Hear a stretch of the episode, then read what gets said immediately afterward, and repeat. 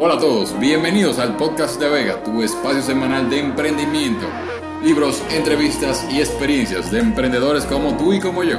Quédate y descubre todo lo que tenemos por ofrecer. Y el tema del día de hoy es... Bienvenidos a este episodio del podcast Emprende. Eh, hoy estoy con una persona muy especial. Eh, estoy con Ismael Rosario. Ismael Rosario eh, es uno de mis alumnos en mis programas de mentoría. Y la verdad, yo no esperaba verte aquí tan rápido, pero las cosas van evolucionando tanto que eh, no queda de otra. Cuéntame, ¿qué tal todo? ¿cómo estás? Primero, gracias por la, por la invitación. La verdad es que apenas eh, tenemos trabajando un año.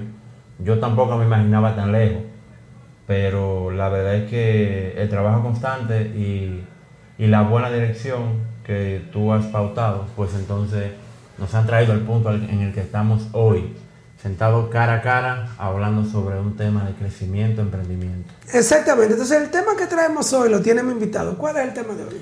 José, hoy quiero hablar un poquito a ti y a toda tu radio escucha eh, sobre finanzas constantes. Finanzas constantes. Tú sabes, Háblanos de ese término. ¿Qué es tener finanzas ok, constantes? yo quiero, yo quiero primero hacer una- un careo contigo. Para ti, ¿qué son las finanzas constantes? Co- ¿Qué tú consideras que una persona debe tener para ser constante en las finanzas? Yo entiendo que la persona tiene que ser lo suficientemente madura para durar, qué sé yo, un tiempo para deber adqu- adquirir lo que merece, lo que quiere. Eso es lo que yo entiendo por Eso, eh, correctamente. Si descomponemos la palabra como, eh, como tal, en partes, vemos que finanzas no es más que la gestión del dinero. Ok. Simplemente gestionar dinero, el movimiento, el, el flujo de dinero que tú tienes. Perfecto. Y ya constante, tú sabes que tiene mucho que ver con lo que es la disciplina, la determinación. Entonces, si nos vamos a la, a la definición como tal de la palabra, lo que podemos decir es que finanza constante no es más que mantener un flujo de dinero en un periodo eh, con disciplina, como tú bien explicaste. Ok. Entonces, Ajá, ok. eh, finanzas constantes es mantener un flujo de dinero en un tiempo En determinado. un tiempo determinado, exactamente. ¿Qué sucede? Que todos somos constantes en las finanzas. Porque tú, José, que no necesariamente eres contador, no eres, eh, no trabajas en una entidad bancaria, no trabajas con contando dinero, por así decirlo, pero tú también tienes que trabajar con la finanza de tu casa. Tú tienes que hacer compra, tú para tu, para tu Pero mucha compra. Exacto, tú para tus emprendimientos tienes que gastar dinero. Entonces, lo que determina ese flujo de dinero es si es positivo o negativo tu flujo, tus, tus finanzas. ¿Tú entiendes? Entonces, ¿qué va a determinar de ser positivo o negativo? Hay varios puntos de los cuales yo te quiero comentar. Entre ellos podemos mencionar como primero, eh, por ejemplo, los patrones financieros que tú tengas. Te voy a hacer una pequeña historia, ya tú la sabes, pero para quienes nos escuchan.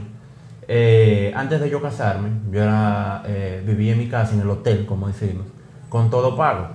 Y yo ya era profesional y tenía eh, una cantidad, o me estaba entrando una cantidad de dinero eh, responsable. Yo no tenía ningún tipo de gasto ni responsabilidad fija. Yo simplemente aportaba algo en mi casa, pero todo lo otro se iba en discoteca, se iba en ropa, En cerveza. se iba en cerveza, se iba en ambientes que no necesariamente propiciaban un buen desarrollo y desempeño en mi crecimiento. Entonces, cuando me caso, vienen todas esas culturas, todo ese patrón de gasto, toda esa... eh, eh, la manera de yo desenvolverme con el Sí, dinero, porque básicamente. el dinero, yo por lo menos lo veo así, es más actitud que, que capacidad. Es como la actitud que tú tienes frente al dinero, ¿verdad? Exactamente, porque al final, el, ¿qué es el dinero, José? El dinero es papel. Tú sabes, o sea, yo le digo a la Nuestra gente... contable dice que el dinero es una energía y tú la administras. Ya. Óyeme, tu contable sabe. El dinero es papel, así como esa hoja, el dinero es papel. Lo que vale del dinero es lo que tú haces con él.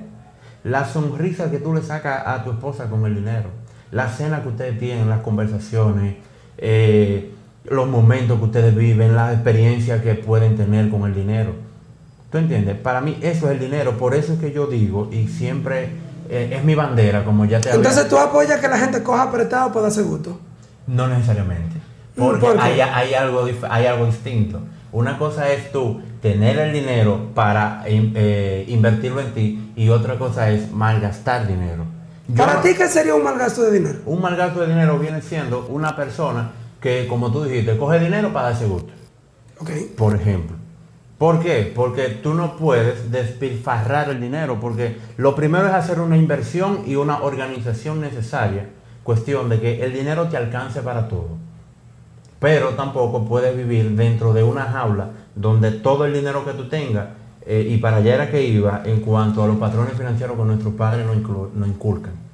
Que nosotros aprendemos muchas veces de papi y mami que el dinero siempre falta. Aunque ellos también lo aprendieron, ellos no tienen la culpa porque es algo cultural que viene desde el tiempo. Ellos no tienen la culpa de eso, pero nos viven diciendo, o por lo menos eh, eh, yo fui parte de esa, de, esa, de esa generación, que el dinero nunca daba. Siempre faltaba. Entonces, ¿qué, qué desarrollaron en mí? ¿Qué crearon en mí? La, el- el- la sinergia de que el dinero es algo muy demasiado bien preciado, por así decirlo. Como que el dinero es importante. Como que el dinero, o sea, el dinero nosotros lo sobrevaloramos, esa es la palabra. Pero como te digo, si tú el dinero lo estás eh, dirigiendo hacia cumplir sueños y cumplir metas, como yo lo estoy haciendo con mi familia, la abundancia llega. La abundancia va a Estoy llegar. total- totalmente Porque- de acuerdo contigo, la verdad. Eh, eh. Porque inclusive muchas veces cuando tú tienes abundancia, tú lo que tienes que hacer es estirarte. No hay tema, no te preocupes. Tú lo que tienes que hacer es estirarte. La gente muchas veces tiene el problema del dinero y no es porque no tenga dinero, es que no supo manejar el dinero cuando estuvo. Dice Pepín Corripio que cuando tú tienes una deuda es porque tú tuviste una abundancia previa y no la Ok. supiste administrar. Y yo le creo a Pepín Corripio, ¿por qué? Porque él tiene los resultados que Mi nosotros no tenemos. pero- Usted tiene que hacerle caso al que está arriba, no al que está... Tú tienes que entender a la persona que está por lo menos 5 o 6 pasos por delante de ti. Ok. Eso es lo que yo siempre digo. Por eso, José, tú te has dado cuenta que yo no me he alejado de, este- de ese sistema de crecimiento que tú tienes. Porque yo entiendo que tú tienes los resultados que yo quiero tener. Y, y aquí se ve, hoy se ve, que los resultados están apareciendo. ¿Tú entiendes? Entonces, yo me llevo de Pepín Corripio, yo no me puedo llevar de Juan de los Palotes, que lo que hace es vender plátano. ¿Tú entiendes? Y al que vende plátano que me excuse, pero... No, porque el problema no es vender los plátanos, el problema es lo que tú haces con el dinero de los plátanos. eh, eh, Por ejemplo, yo mismo, yo mismo ahora mismo, en este momento, estoy investigando para poner un negocio de chileo. No, y está correcto. Un Y negocio de chileo, yo quiero vender aunque sea salchicha en un parque. Algo que, te- que sea constante, Que movimiento sea constante, que no sea algo eh, periódicamente. Exactamente, exactamente. Porque la gente confunde un oficio humilde con eh, malos resultados. Wow, mira, tienes razón. La gente cree que el que es humilde no puede tener buenos resultados. No, y confundimos también algo que es eh, contrario, la humildad con la pobreza. Hay gente que dice, no, porque esa, esa persona es humilde, esa familia es humilde. La, hay muchas veces que hay, la gente que menos tiene es la que es menos humilde. Puede pasar. Y ahí voy, qué bueno que caíste ese punto, a, a que tratemos sobre la falsa creencia que nosotros tenemos con el dinero. Ok, Señor, ¿cuál es, cuál es una de ellas? Una de ellas es tú pensar que el- toda la persona que tiene dinero o que tiene abundancia es una persona egoísta, egocéntrica o que consiguió el dinero de mala manera. Ok. Tú te imaginas, José, que eh, antes de tú entrar a este mundo del crecimiento, el desarrollo, el emprendimiento, tú hubieses pensado que todo aquel que tiene resultados como lo que tú tienes ahora es una persona egocéntrica o mala, tú lo hubieses caído atrás de este camino. No. Es imposible. Por eso yo no puedo pensar que los ricos son personas egoístas o egocéntricas, que son malos. Porque entonces yo me estoy diciendo a mí mismo, a mi subconsciente, óyeme, no vaya a esos ambientes. No compre lo que esa persona compra. No, haga lo que ellos hacen. no te junte con la gente que ellos se, no te junte con la gente que ellos se juntan. ¿Por qué? Porque entonces es precisamente lo que da resultados, señores. El ambiente, la, la, la sinergia, la, la práctica es lo que te da el resultado. ¿Tú entiendes? Si yo probablemente no, no vengo eh, o no me no empiezo a, a trabajar con José, si José no empieza a trabajar con Juan Carlos, si Juan Carlos no empieza a trabajar con Maxwell, probablemente estuviéramos todos en el mismo punto. Ya lo Porque es algo del ambiente. Es una sinergia que tú creas con el ambiente en el que tú te estás rodeando. Otra falsa creencia es que la gente entiende que el dinero es malo. Hay mucha gente que dice, no, porque el dinero, el dinero es, eh, es para los ricos y los ricos son malos. El dinero es a la gente egocéntrica. El dinero te va... El problema es que tú eres que no tienes dinero, tú eres que estás roto. Caramba. Y eso te, lo- eso te iba a decir que eso te lo dice una gente que no lo tiene. Eso, eso, siempre, eso siempre es así, porque el problema no es, vuelvo y repito, el dinero en sí. El problema es la actitud que tú tienes frente al dinero. Exactamente, es un asunto de actitud, de personalidad. Y te voy a dar ahora, te voy a dar eh, cuatro tips inteligentes para que tú puedas, que me funcionaron a mí, para que tú puedas mantener unas finanzas constantes. Ok, un, buen, un flujo positivo y constante. El primer punto es que tú tienes que ser constante en el ahorro. Tú, tienes, tú quieres ser constante con tus finanzas, con la abundancia, con que las cosas sigan sumando. Entonces tú tienes que ser positi- eh, constante con el ahorro. Primero tú tienes que ver el ahorro como un gasto. Dentro de mi presupuesto, la casilla de ahorros está en los gastos fijos y variables. Fijo porque todo lo que entra a mi bolsillo hay un 10% que se va a una cuenta de ahorro. Absolutamente todo, a lo mío, al mío y al de mi esposa. Que digo mi bolsillo porque es el mismo de los dos. Por eso quien me sigue en las redes ve que prácticamente en todos los posts que yo estoy publicando diario aparece Yuleni. Porque Yuleni y Valentina somos un equipo. Sí, porque ya te iba a dejar la mujer, la hija tuya no, fuera. imposible. Imposible, pues somos un equipo y todo lo que entra a esa casa es de los tres, todo lo que sale, sale por los tres.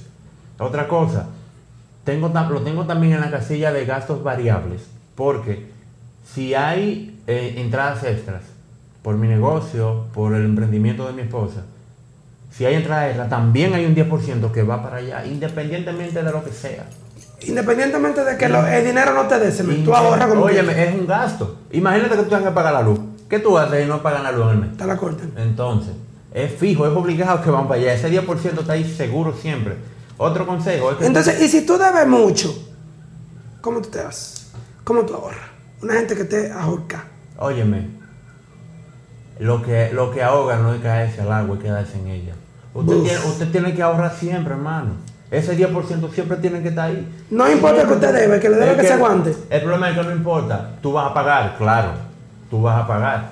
Porque es peor después que te embarguen o, o no sé qué, a tú tener un ahorro. Pero eso lo podemos seguir hablando mal paso con unos cuentecitos que se llaman Los Pasos del Bebé de Dave Francis. que Ok. Son muy buenos. Pero prioriza el ahorro. El 10% siempre va. No importa lo que pasa, no importa lo que ocurre. El 10% del ahorro está adelante. Otra cosa, tú tienes, ser- tienes que ser constante haciendo un presupuesto. Dice Maxwell, el presu- presupuestarse es decirle al dinero a dónde va antes de preguntarle a dónde se fue. tú tienes que estar claro a dónde está tu dinero. Siempre tienes que estar claro. ¿Cómo, tú, cómo yo me, me presupuesto?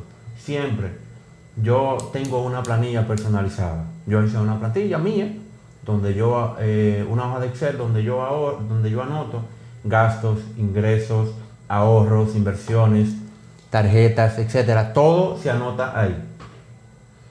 Otro punto que tú tienes que tener en cuenta, el número 3, dijimos el número 1, ahorro. El número 2, presupuesto. Número 3, tú tienes que empezar a crear ingresos pasivos. Por ejemplo, ¿qué ingreso tú creerías que alguien puede crear fácilmente que sea pasivo? Un ingreso pasivo fácil, tú tienes que, por ejemplo, monetizar un talento que tú tengas. Monetiza un talento. Pero un ingreso pasivo no se supone que sea algo que yo no haga nada. No, no. Porque la gente me dice que es pasivo, que yo no tengo que hacer nada y el dinero aparece. Eso, eso no necesariamente tiene que ser así. O sea, la idea de ingreso pasivo puede desarrollarse a, a tiempo. ¿Qué, qué te digo con esto? Tú tienes que desarrollar el método con el cual el dinero siempre te entre. O sea, tú siempre estés percibiendo esa entrada y al tiempo ya no dependa de ti, de tu presencia. Y entonces tú vas a, vuelvo y repito, estamos hablando de eso. Entonces la gente siempre me pregunta, a mí en la gente cree que yo soy de finanzas por lo mío emprendimiento. ¿Cómo yo sé cuándo debo tomar prestado? Porque como tú lo pones muy bonito, Es bonito, claro. Ahora, yo te voy a poner el ejemplo siguiente. Para tú saber cuándo tú debes tomar... Discúlpame. ¿Tú ¿Cuál? sabes mío? sí, yo voy ahí, déjame terminar aquí. Estamos grabando un video. Vuelve a la pregunta. No importa, no importa, no importa. Ok. Entonces te decía, ¿cuándo tú... de- cuándo tú ¿Cuándo yo sé que debo de tomar prestado? Explícame eso, porque yo, si estoy roto, estoy roto. Bueno, hay- ah, la primera pregunta que tú tienes que hacerte es ¿para qué es ese dinero? ¿Es, para fiestarlo? ¿O es para invertirlo y, y generarle... Me quiero ir para Europa, ¿es una inversión? ¿Y por qué? Primero, o sea, eh, el otro día, te voy a tener toda rápida, alguien me decía, mira, eh, yo quiero hacer, eh, quiero hacer tal inversión. Y la primera pregunta que yo le hago a la gente cuando me, me pregunta cosas así en mentoría o, o en, o en cualquier actividad, ¿por qué tú lo quieres hacer? Tú tienes que orientar todo lo que tú hagas, todo lo que tú hagas a resultados y a sueños. O sea, yo estoy en este mundo de la finanza porque yo tengo el sueño de transformar las finanzas de la familia. Ese es mi sueño. Yo tengo que impactar a 5.000 personas. Es una meta que yo tengo. Impactar a 5.000 personas. ¿Tienen que estar las 5.000 personas juntas? No. Entonces, todo tiene que estar orientado a tu sueño. Tu sueño es Europa. Vete para Europa. Tu sueño es comprar un carro. Compra un carro. Ahora, planifícate primero. Para que salga mejor. Para que salga mejor. Para que cuando tú vengas de Europa, de allá para acá, tú no vengas en el avión vuelto loco que no sabe dónde va a sacar dinero. Muy ¿Tú buena esa. Entonces, lo que siempre digo es que tienes que planificarte. Planifícate, planifícate, planifícate. Crea esos ingresos pasivos que te generen sin necesidad de que tú estés todo el tiempo eh, para que eso se genere. También, ¿cómo lo puedes hacer? Monetiza a tu pareja, como tú dices. Tú diste unos tips muy buenos. Eh, escuché tu, tu, tu intervención en el, programa. Unos tips muy buenos sobre cómo monetizar a tu pareja. ¿Usted quiere monetizar a su pareja? Llame a José y pregúntale cómo que se hace. Que él sabe cómo hacerlo. Otro punto importante para tú mantener tus eh, tu finanzas constantes. Entonces tú tienes que tener un buen uso de tu tarjeta de crédito. Hay gente que agarra la tarjeta de crédito y cree que he dado el dinero. Y la explota en tres días. ¿Y cómo tú haces eso? Bueno, tú tienes que eh, adquirir inteligencia financiera. Yo te voy a hacer una pregunta. ¿Tú, te sabes cuál, ¿Tú sabes cuál es la diferencia entre inteligencia y libertad financiera? No. Te voy a poner eh, el punto sobre la I, como se dice. La inteligencia financiera no es más que saber cómo manejar ese flujo a favor tuyo. Ese flujo de dinero que estábamos hablando al principio. Esa es la inteligencia. ¿Y cuál es la libertad? La libertad financiera tiene que ver con tiempo. La gente eso no lo sabe.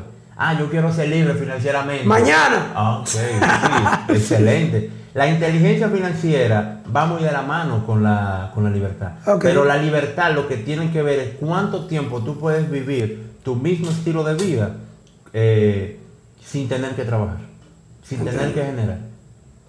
Perfecto. Entonces eso va directamente con lo que hablamos al principio, eso va con los ahorros. Tú tienes que ahorrar, tú tienes que tener inversión.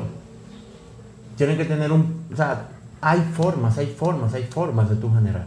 Hay formas de tú ahorrar, hay formas de tú organizarte.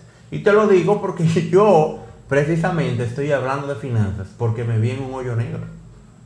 Y yo salí de ese hoyo negro, gracias a Dios, y estoy hoy aquí hablando contigo de mi experiencia y diciéndote que sí es posible organizarte y ser constante con finanzas que sean fructíferas. Ok, perfecto. No, mi hermano, pues esto ha sido todo por esta semana. Estuvimos con Ismael Rosario, Dale. coach financiero, especialista en finanzas familiares. Lo puedes seguir a arroba ISM Rosario. Rosario, ISM Rosario. Ese mismo. Exacto, muy fácil de aprender, así que usted lo sigue, vea todo su contenido y permita que le agregue valor. Recuerde que el podcast Emprende cada semana, estamos en todas las plataformas digitales. Recuerda suscribirte y sobre todo consumir el contenido que te tenemos aquí siempre. Hasta la próxima. Gracias, José. Bye. Gracias a todos por escuchar. Recuerda darle me gusta, compartir y comentar qué temas te gustaría que tratemos.